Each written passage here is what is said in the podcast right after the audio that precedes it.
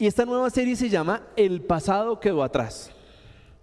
Y yo sí quiero que comencemos analizando eh, cómo ha sido la forma en que nosotros mantenemos presentes en nuestra vida errores que hemos podido cometer, ¿no?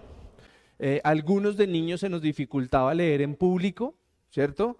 Y, se nos van quedando ahí como las tataras de, de, hacerlo. Algunos se nos dificultaba, por ejemplo, hablar en público y, siempre comenzamos a mirar diferentes cosas que nos iban pasando y de esa manera es que nosotros eh, vamos trayendo a nuestra vida actual cosas que hoy ya no tienen eh, relevancia. Y también quiero ser muy honesto porque es que durante mucho tiempo yo he escuchado cómo las iglesias eh, se han dedicado a criticar lo que fuimos antes del Señor, a utilizarlo para manipular un poco tu relación con Dios y tu participación en el Evangelio.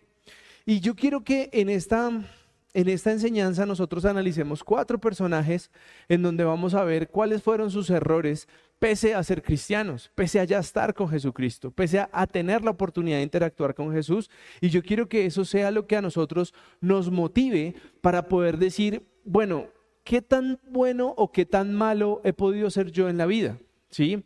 Algunos de nosotros hemos pasado por situaciones muy desagradables, hemos estado no voy a poner ejemplos para no quedarme ahí, pero hemos podido llegar a ser en algún momento un, foco de vergüenza de nuestras familias.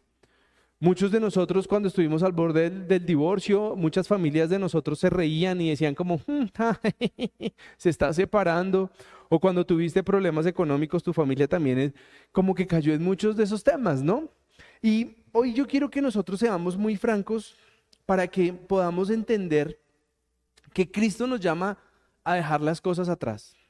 O sea, tú pudiste haber sido una persona eh, muy difícil, muy complicada, que pudiste haber generado mucha vergüenza a tu familia o a ti mismo, pero ese, ese tema hay que dejarlo atrás. Y muchos de nosotros decimos, no, yo en el fondo sé que no soy tan bueno como, como Dios quisiera que yo fuera, y eso te cohibe de pronto de vivir un presente pleno. Muchos están pensando que eh, no, yo todavía no soy perfecto, yo todavía me pongo de mal genio, yo de vez en cuando eh, insulto, en fin, cualquiera que sea tu error. Pero yo hoy lo que quiero es darte la tranquilidad que nosotros debemos estar enfocados en el plan que Dios tiene contigo. No te estoy diciendo, sigue con tus mañas toda la vida. No, por supuesto, yo creo que debemos ir avanzando y no cometer los mismos, eh, los mismos errores. Pero para entrar en materia, yo quiero que hoy analicemos el, pasado de Pedro, ¿sí? Y la enseñanza de hoy se llama El pasado de Pedro quedó atrás. Entonces todos podemos llegar a decir, no, pero es que Pedro, pues es Pedro, Pedro es Pedro, ¿cierto? Pero, ¿será que realmente eh, nosotros debemos aceptar la descalificación que mucha gente ha hecho hacia, nosotros. Mucha gente puede decir, no, tú no eres bueno para las matemáticas. Y entonces tú comenzaste a repetir toda tu vida, sí, yo no soy bueno para las matemáticas. A mí me decían que yo no servía para hablar en público. Pero, ¿qué es lo que hoy tú sigues trayendo de tu pasado al presente y que puede llegar a ser la causa por la cual tú hoy digas, ah, yo, yo la verdad siento que no merezco recibir las bendiciones de Dios. Y yo traje unos ejemplos para que los resumamos, vamos a pasar por algunos versículos, pero Pedro en algún momento de su relación con Jesús fue un tipo desubicado. Y usted va a decir, no, ¿cómo se le ocurre decir eso? Sí, Mateo 16, 23, Jesús, traducción en lenguaje actual, hoy se los traje todos en traducción en lenguaje actual. Jesús se volvió y le dijo, Pedro, estás hablando como Satanás, vete, Tú no entiendes los planes de Dios y me estás pidiendo que los desobedezca. Imagínense lo que, lo que Pedro por algún momento logró decirle a Jesús que no estaba de acuerdo a los planes de Dios y la respuesta que le da Jesús. Entonces tú en algún momento pudiste haber estado desubicado. O sea, totalmente fuera del foco de Dios. En algún momento pudiste haber pensado, pues sí, me separo y lo dejo en la calle o la dejo en la calle y me libero de esa suegra que tengo. Cosas como esas se le pasan a uno por la mente. Pero también Pedro fue un tipo impulsivo y violento. No, ¿cómo se le ocurre? Juan 18, 10, 11. En este momento Simón Pedro sacó su espada y le cortó la oreja derecha a Malco, que era uno de los sirvientes del jefe de los sacerdotes. De inmediato Jesús, de inmediato Jesús le dijo a Pedro, guarda tu espada. Si mi padre me ha ordenado que sufra, ¿crees que, que no estoy dispuesto a sufrir? Entonces muchos de nosotros también fuimos agresivos, violentos. Algunos de nosotros nos bajábamos, hacía la película y cerraba uno y echaba el carro y se bajaba y cuántos pares son tres moscas y cosas de esas y gritaba y utilizaba unas palabrotas así más grandes que uno. Pues yo también fui así, yo a mí no me da, no es que me enorgullezca, hoy me da un poquito de pena, pero se me pasa rápido. Entonces, nosotros debemos entender que este hombre que estaba con Jesús tenía sus tiros flojos, tenía sus vainas que estaban totalmente desubicadas. Pedro fue fue un hipócrita. No, ¿cómo se le ocurre decir que es un hipócrita? Lo negó tres veces. Mateo 26, 69 al 75. Mientras sucedía esto, Pedro estaba sentado en el patio del palacio. De pronto, una sirvienta se le acercó y le dijo, tú siempre estabas con Jesús el de Galilea. Y delante de todos Pedro le contestó, eso no es cierto. No sé de qué hablas. ¿Cómo se llama eso? Sí, lo negó. ¿Pero por qué lo negó? Porque tenía miedo. ¿Y cuántos de nosotros podríamos llegar a sentir miedo y decir, no, no, yo cristiano no soy, no, no, no, no, yo no soy de esos? Pero mi pregunta hoy es, puedo seguir leyendo, pero entendieron lo que estoy diciendo es, miren que era una persona llena de errores. Era una persona que, que hasta envidioso era. Juan 21, 15 al 25, está larguísimo, pero bueno. Cuando terminaron de desayunar, Jesús le preguntó a, Pedro, Simón, hijo de Juan, ¿tú me amas? Y eso lo repite por tres veces, ya todos se saben la historia. Pero a partir del versículo 17, dice, por tercera vez le dijo, Simón, hijo de Juan, ¿me quieres?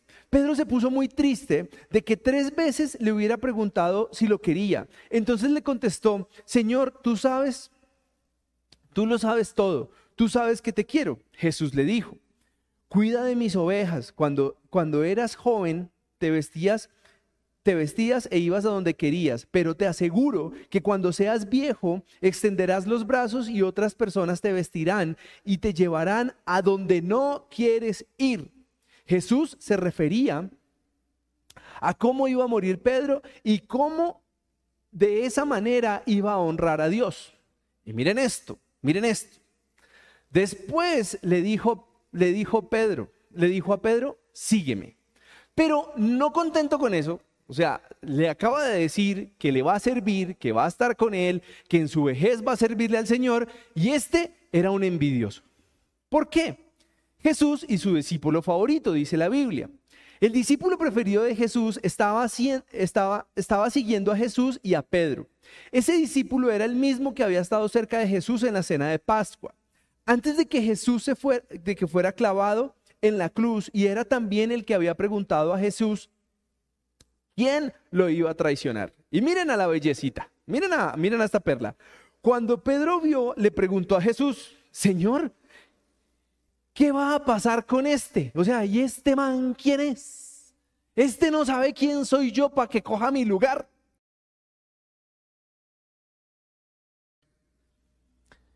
Jesús le contestó, y si yo quiero que él viva hasta que yo regrese, ¿qué te importa a ti?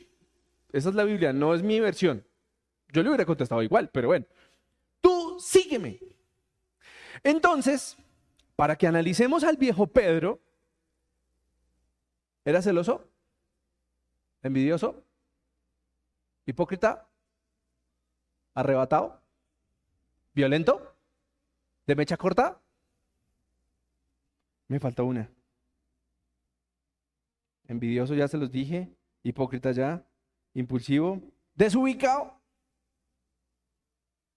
Todo mundo busca la oración y el otro no. Eso, ¿qué le vamos a hacer caso a Dios? Tengamos nuestro propio plan. Entonces yo pregunto, ¿alguno de ustedes se identifica con ese Señor? Yo voy a levantar las dos manos. Porque siempre fallo. Pero miren, pero miren lo lindo que es los planes de Dios, porque es que en ninguna parte dice, tú tienes que ser perfecto para poder hablar de mí. Tú tienes que ser perfecto. perfecto. ¿Cuál perfecto? Y hoy yo quiero que comencemos a, a preguntarnos realmente, entrando un poquito más en detalle, si vale la pena, vale la pena entender los planes tan lindos que puede tener Dios con nosotros. Miren el primer punto a desarrollar. Pese a todo lo que había pasado, en algún momento Jesús tuvo este amor hacia este hombre. Lucas 5, 10, 11, traducción lenguaje actual. Santiago y Juan, que eran hijos de, de Zebedeo, Pedro y todos los demás estaban muy asombrados por la pesca tan abundante. Pero Jesús le dijo a Pedro, no tengas miedo.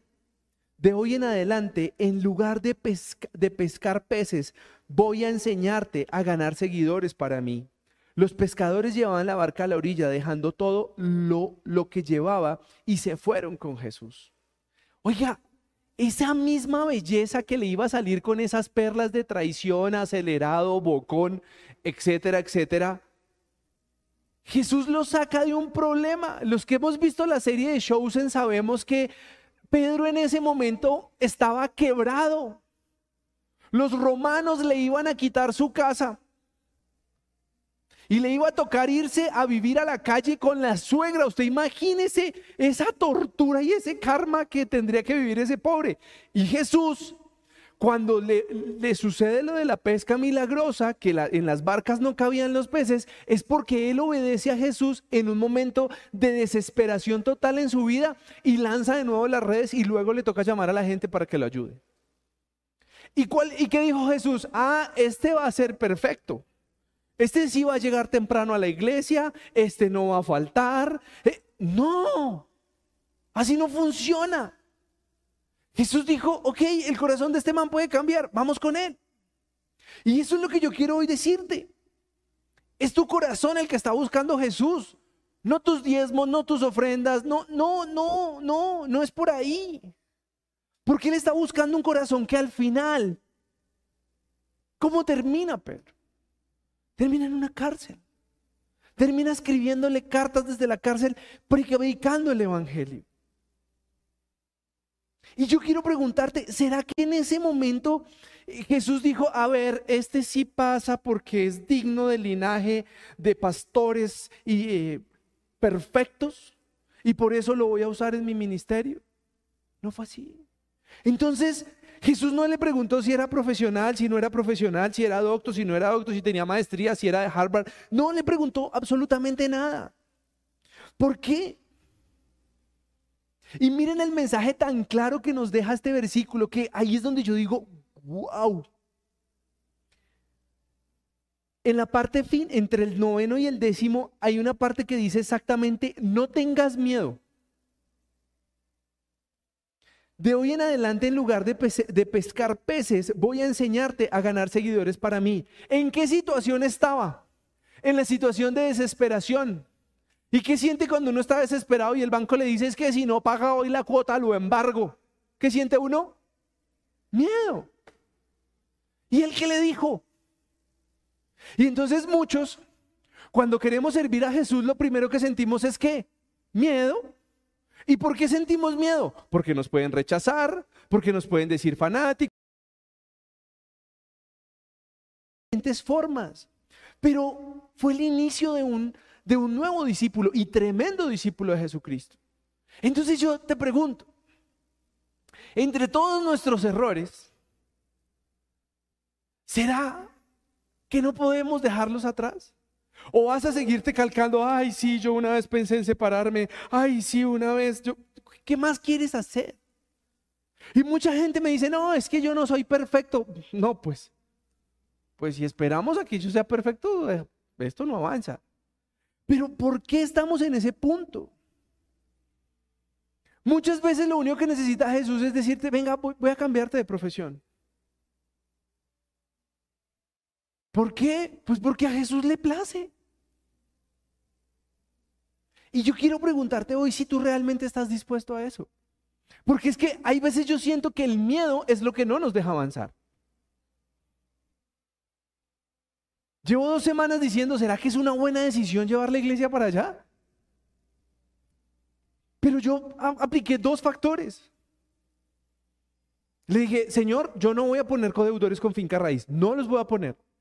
Y a nadie aquí le puedo, nadie puede decir que usted me pidió el favor de que le firmara, nadie lo puede decir. Y lo segundo es que quería un arriendo más barato y conseguimos un arriendo más barato. Y nos vamos a quitar la linda música que nos amena aquí los sábados. Entonces, hoy quiero que si tú tienes miedo de dejarte usar por Jesús, por los errores que has podido cometer, Loco, no más. No, tiene, tiene autoridad ese tema. Ahora, una de las cosas más difíciles que de pronto nos puede avergonzar como seguidores de Jesucristo es cuando lo negamos. Lo negamos con nuestro comportamiento, lo negamos con nuestras palabras, lo negamos con nuestros actos. Lo negamos cuando estamos sacando nuestro carácter de ira y nos referimos a alguien y atacamos con fuerza y destruimos a alguien. Ahí estamos negando a Jesús. Y es verdad, leíamos en la parte de arriba que, que este hombre lo negó. Y lo negó en un momento en que lo necesitaba. Ojo, porque es muy diferente cuando tú estás en Playa Alta, ¿no? Allá en, el, en un resort y Jesús está descansando y tú lo niegas, pues sabes que no hay ninguna afectación. Pero en este, en este pasaje que les voy a leer, hace énfasis que Jesús estaba arrestado. ¿Y lo arrestaron para interrogarlo? Todos sabemos que lo arrestaron era para buscarle el quiebre y matarlo. ¿Y qué le pasó al viejo Pedro en ese momento? Pues el viejo Pedro lo único que dijo fue, ah, no, yo, yo la verdad no me voy a poner a meterme en problemas por Jesús. Y entonces hoy, tú de una manera muy práctica y diplomática, hoy no te metes en problemas en Jesús.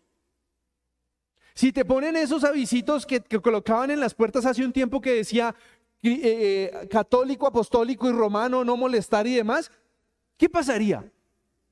¿Qué pasaría si una persona a la que Dios te pone en un sueño y te dice, quiero que ores por ella, quiero que le hables de mí, y tú llegas, te encuentras a esa persona y lo que encuentras aquí es una camiseta que dice, yo soy católico, apostólico y romano y no quiero escuchar de nadie más. ¿Qué haces?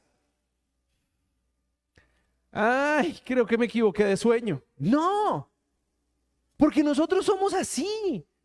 Nosotros le fallamos a Jesús en cualquier momento. No, es que yo no estaba el día que lo crucificaron, entonces eso no es culpa mía. No, compadre. Tú lo estás negando cuando Él te dice, esa persona necesita que ores por ti, por, por Él. Y tú haces como, ¿yo? No, no, no, esa no, eso no es conmigo. Y entonces dices, ay, sí, yo, yo le voy a decir al pastor, pastor, que esa persona necesita que, que ore por ti. No, te dijeron fue a ti, no a mí. Él me pone mis propias cargas, te lo aseguro. Pero yo te quiero llevar al punto de reflexionar esto que pasa en Lucas 22, 54, 62. Y lo dice claramente. Los que arrestaron a Jesús los llevaron al palacio del jefe de los sacerdotes. Pedro lo siguió desde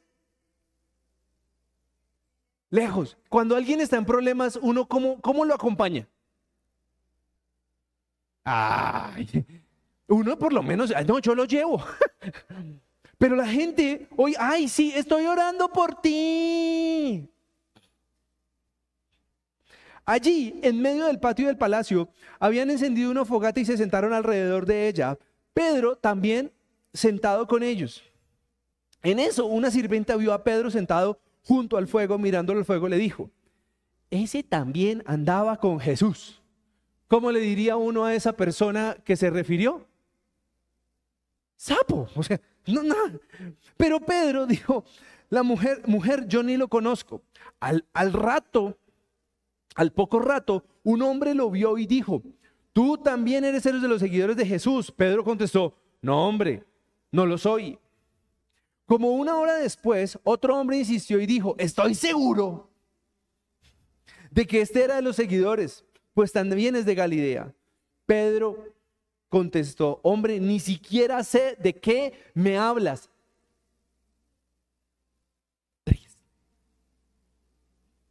No había terminado Pedro de hablar cuando de inmediato el gallo cantó.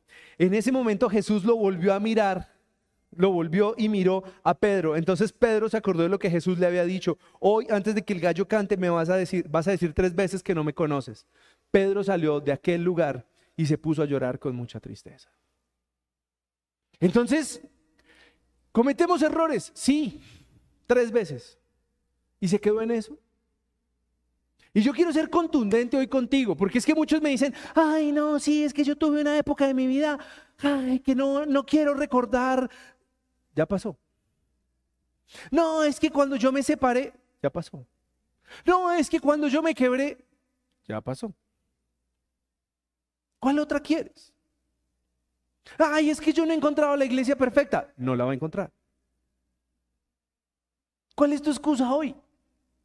No, es que yo cuando fui adolescente, uy, era tremendo. Ya no eres adolescente, ya eres un veterano. Ya pasó. Ya buscaste de Jesús. ¿Qué otras cosas quieres? No, es que mi suegra vive en la casa. Ay, sí, pobrecito. Ya pasó, sigamos. ¿Qué más te falta? Y ahí es donde yo quiero que tú vayas a ser contundente con lo que hoy está pasando en tu vida. Porque muchos tienen los ojos en el pasado. Yo podría estar diciendo, ay, sí, yo salí de una iglesia que la embarraron, por eso no voy a hacer nada. Ya pasó.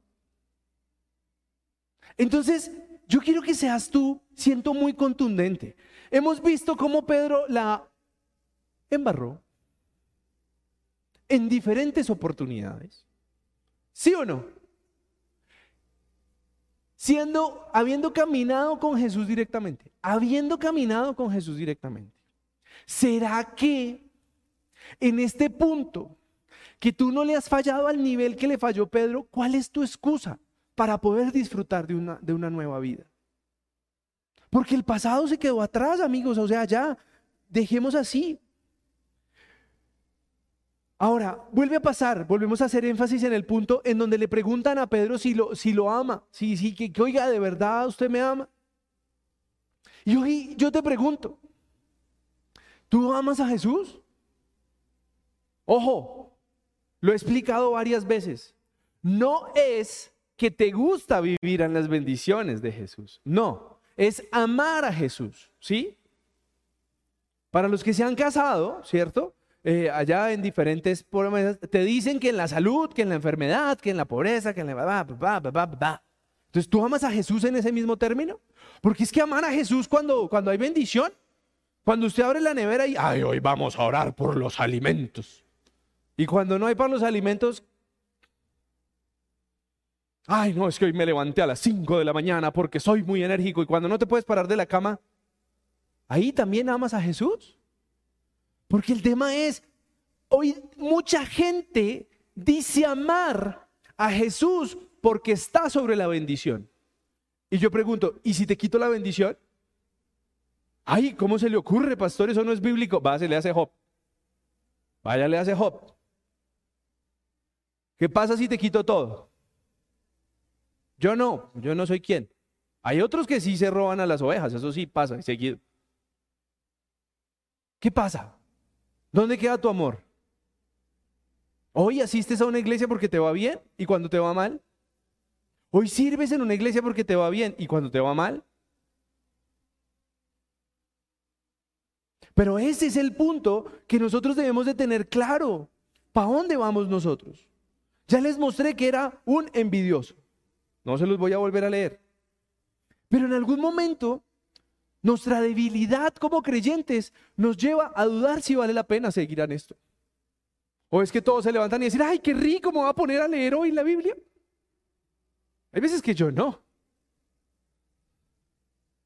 Pero uno tiene que reconocer que puede ser débil, vulnerable.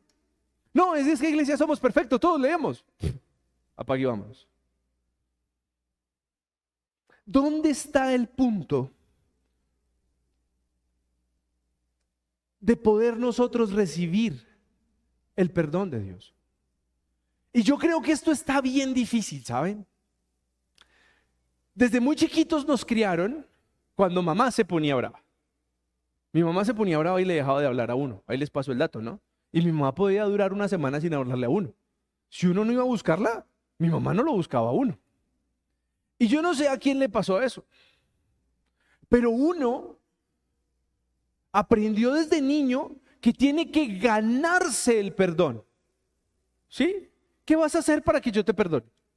¿Usted ha escuchado esa frase? Y hay gente que te manipula para mirar cómo vas a ganar el perdón. ¿Y qué, le dijo Jesús a, a Pedro para perdonarlo después de negarlo? ¿Qué le pidió? El perdón es por la gracia. Entonces, yo quiero saber qué es lo que te detiene a ti para creer que tus errores no han sido perdonados. Porque el que te los está resfregando no es Jesucristo. Es un terrenal que tiene los mismos o un poquito más de errores, o menos, porque puede ser un doctor de la ley. Pero no es Jesús el que te está diciendo, ah, sí, tú me negaste, ah, sí, tú llegaste tarde. No, no funciona así. Entonces, ¿por qué nosotros hoy estamos en ese punto en donde no permitimos disfrutar de una vida nueva pensando que todo lo que hemos hecho hoy no nos hace dignos? ¿Dónde está en tu corazón? Ahora, quiero ser contundente. Yo no le estoy diciendo y utilicé este término hace ocho días, no le haga morcillas al diablo. O sea, no es que usted venga a decir, ¡ay, sí, yo amo a Jesús! Y sale de aquí y es alguien indeseable. Si usted está en ese cuento, ya puede verlo en YouTube. Ya les dije, no pierdan el tiempo. Disfruten su vida. Pero, qué rico que ustedes puedan decir, sí, yo he fallado. A nadie le gusta, eh, en unas épocas era muy común que la gente colgara sus títulos, ¿no? Yo, recuerdo que la gente decía, mi título de bachiller, mi título de papá, la especialización, papá, papá. Si alguno lo hace fresco, no, no, no me molesta, porque más de uno me puede estar mirando raro. No pasa nada. Pero eso son las cosas que queremos mostrar. Las cosas chéveres que hemos logrado queremos mostrarlas, ¿cierto? Pero la mayoría de nosotros la mayoría de nosotros buscamos que las cosas hartas que hemos hecho en nuestra vida, que eso nadie lo sepa, que eso nadie lo conozca. Y yo me acuerdo que cuando yo entendí que las cosas buenas o malas que yo haya podido pasar en mi vida tienen que tener un propósito en Dios, ahí es donde cambian las cosas.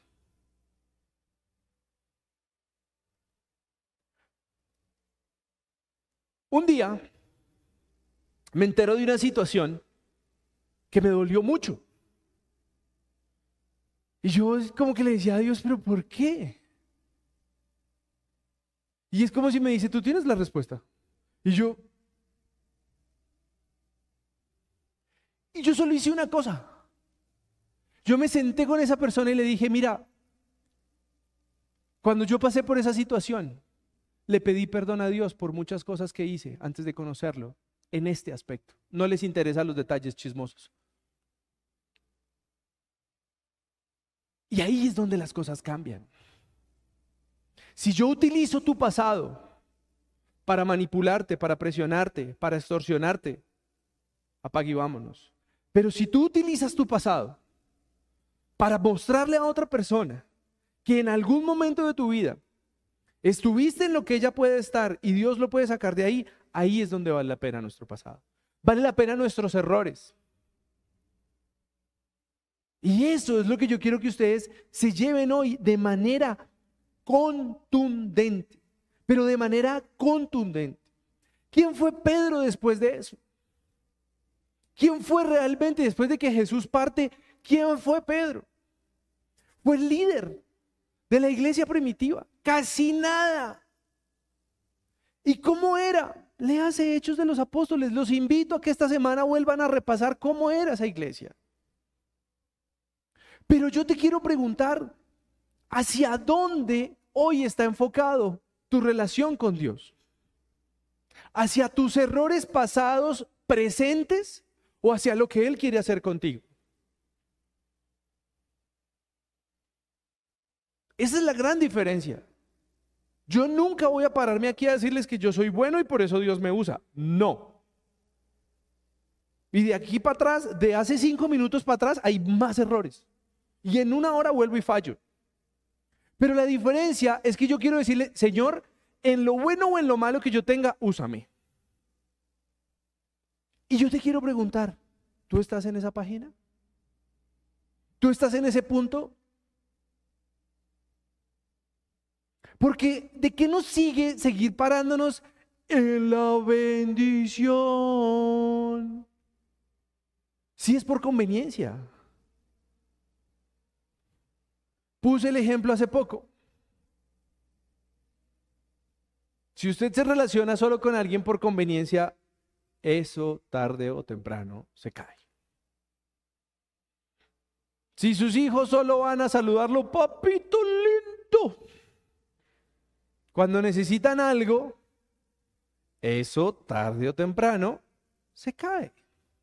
Si usted se acuerda de orar cuando está en problemas, eso va a dejar de funcionar. Porque, ¿qué pasa? A mí me parece muy chistoso esto. Miren, a mí me raya la cabeza. esta mañana estábamos desayunando y entonces me traen un ejemplo a la mesa y, y yo digo, la gente es loca. La gente quiere ir a escuchar cosas, ay, es que, ay, hoy me dijeron cosas tan lindas que van a pasar en mi vida.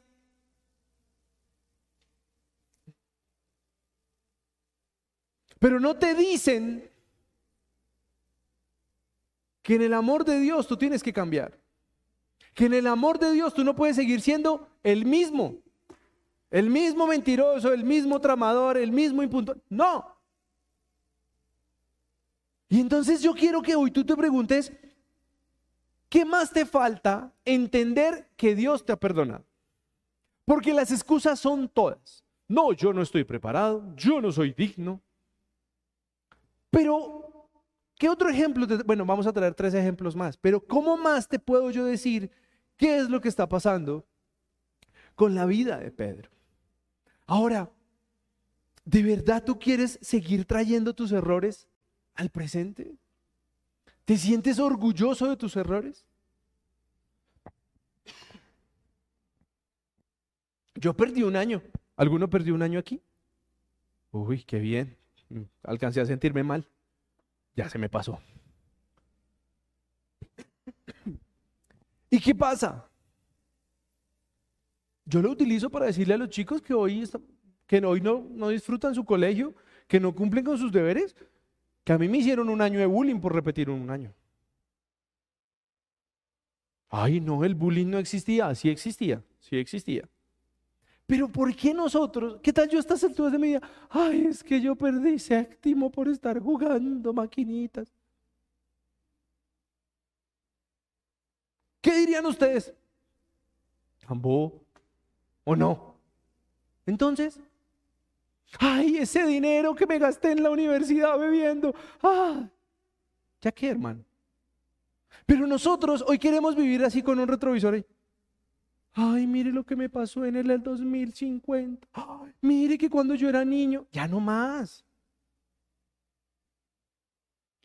El panorámico es más grande que el retrovisor. ¿Para qué? Para que usted mire para adelante.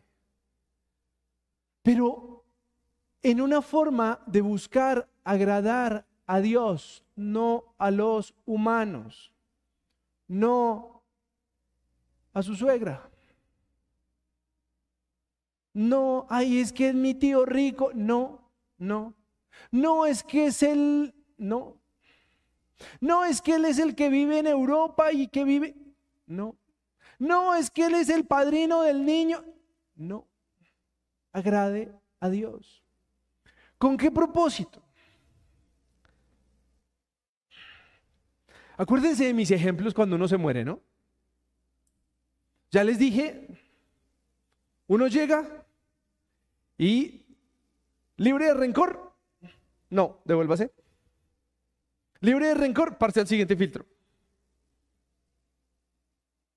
Y usted se encuentra con los que usted piensa que no se van a salvar y usted se los encuentra allá. Pero hoy les voy a poner un filtro adicional. ¿Ya te perdonaste? Ojo, escúcheme lo que le estoy preguntando. ¿Usted ya se perdonó? Nosotros buscamos en el perdón de todo el mundo.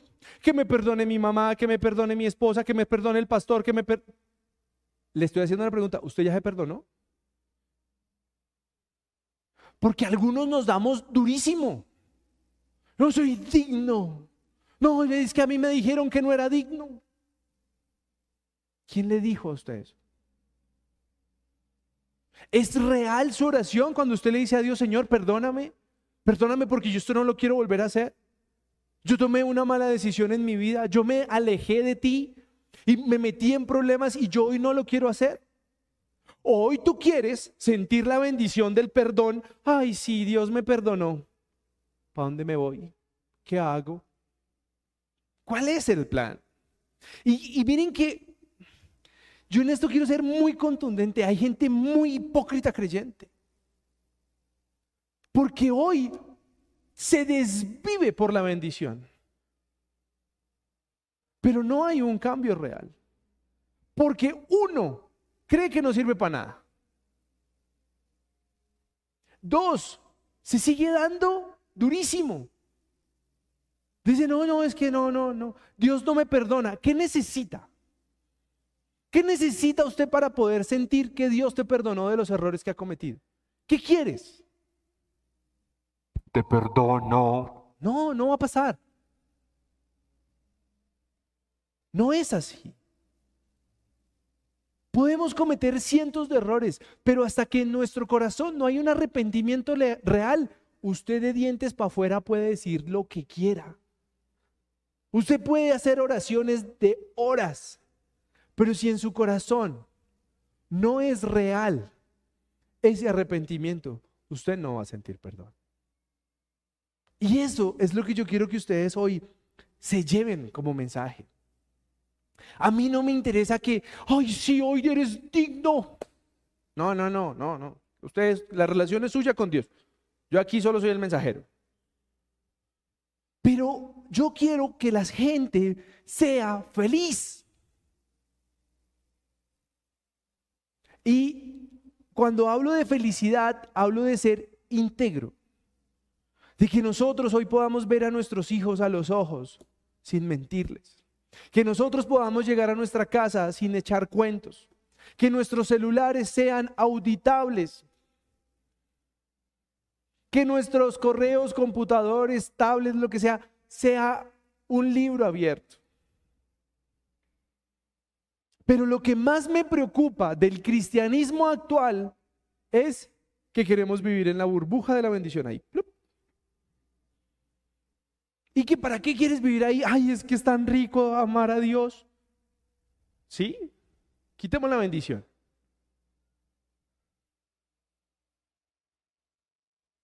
¿Qué pasa cuando hay una enfermedad?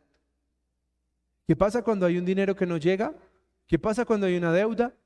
Ay, es que Dios no me ama. No es así. Yo quiero que seamos contundentes en saber si nosotros realmente sentimos arrepentimiento hacia nuestras fallas. Hoy usted me puede decir, no, sí, yo me arrepiento de lo que hice. Yo le puedo decir, yo le creo. Bueno, pero yo no tengo acceso a su corazón. Él sí. Solo Él sabe si usted realmente se arrepiente. No, yo ya no odio a nadie.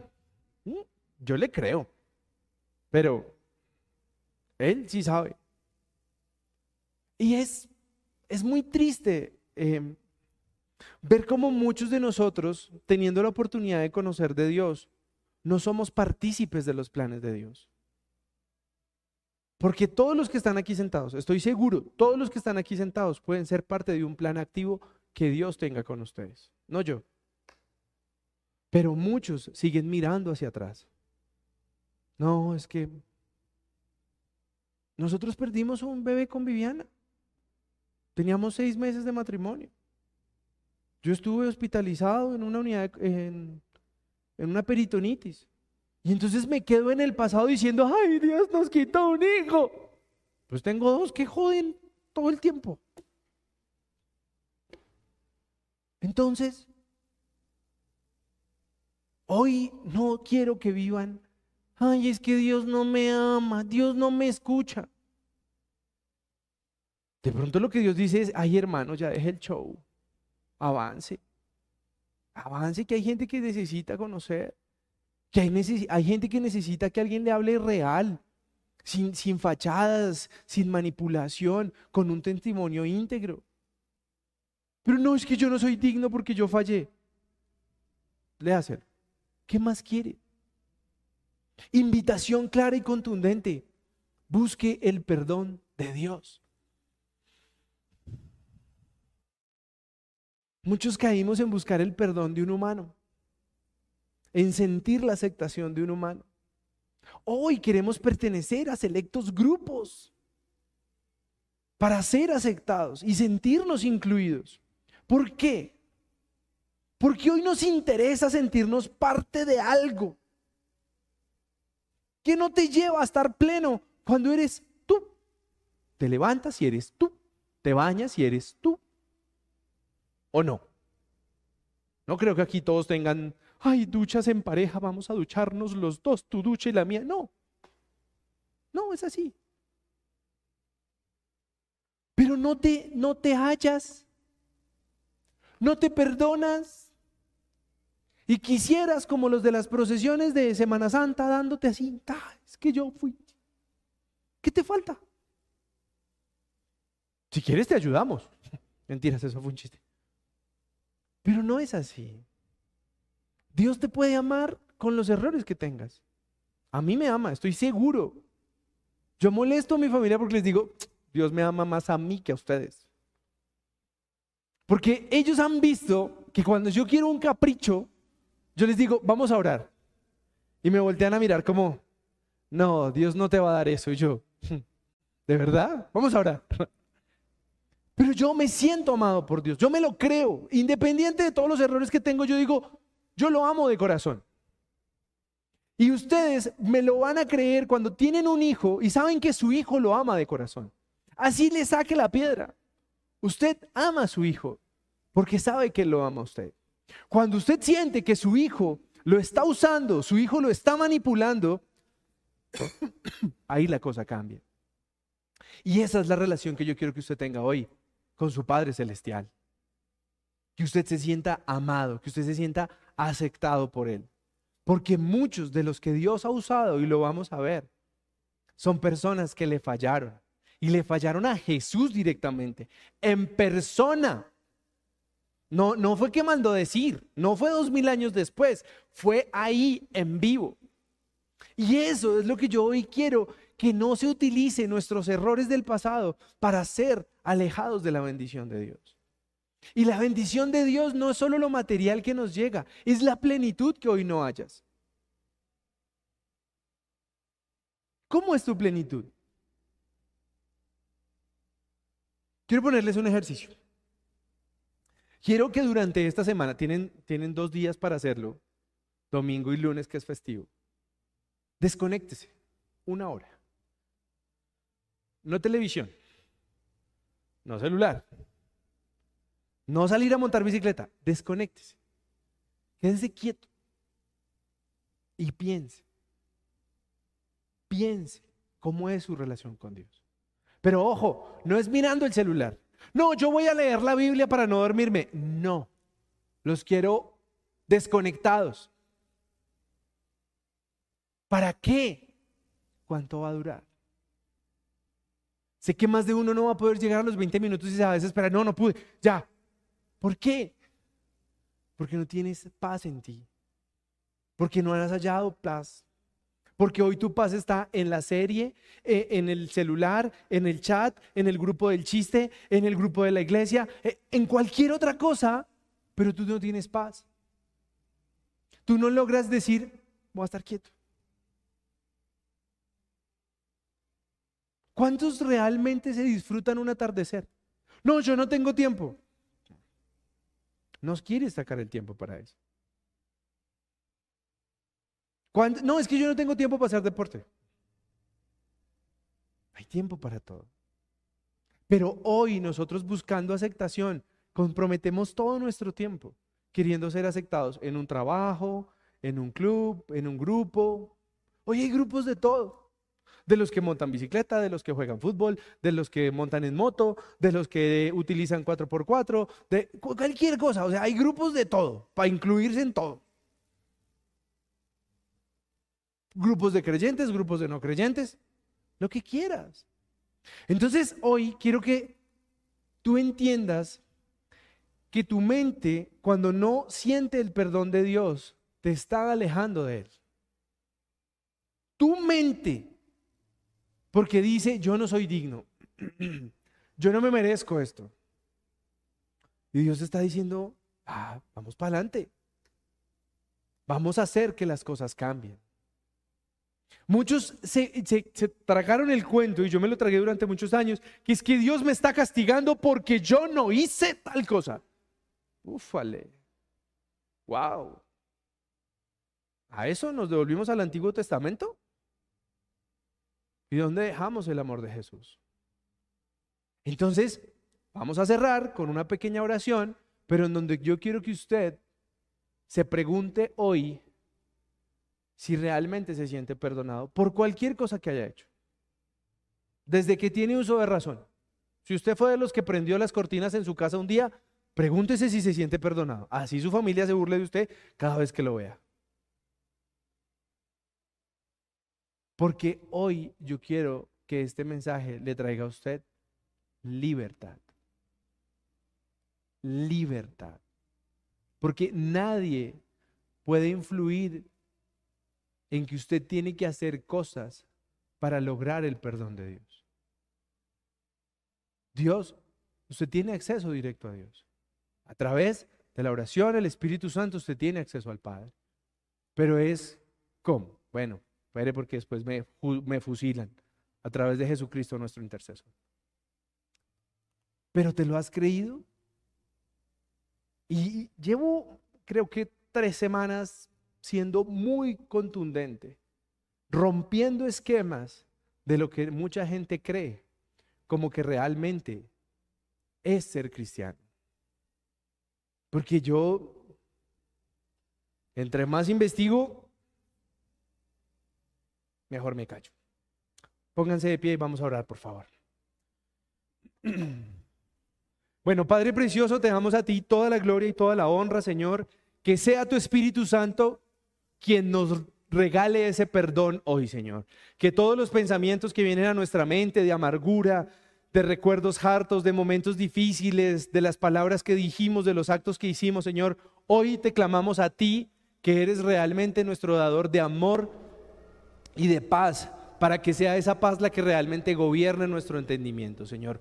Hoy te clamamos para que cada vez que nos dejamos de sentir dignos, que cada vez que comenzamos a sentir la presión y la gente que nos juzga, Señor, nosotros podamos es buscarte a ti, Señor Gracias te doy porque eres tú, Señor, el que nos permite estar hoy en pie, el que nos permite hoy recibir este mensaje y el que está planeando el lugar a donde vamos, Señor. Guárdanos, protégenos y permite que todo lo hagamos bajo tu voluntad, Señor. Hoy te pido, Señor, que todos los días nosotros podamos sentir tu amor, sentir tu paz, que podamos sentir ese amor de un padre que coge a su hijo, lo sienta en las piernas, le dice, cálmate, ya pasó, ya todo está bien. Porque muchos no tuvimos a ese papá, muchos no tuvimos a ese papá que nos calmara, a ese papá que nos explicara que lo que hicimos no fue porque queríamos hacer el daño, sino porque no sabíamos lo que estábamos haciendo. Y hoy somos adultos llenos de miedo, llenos de temores, llenos de prejuicios hacia un Dios castigador.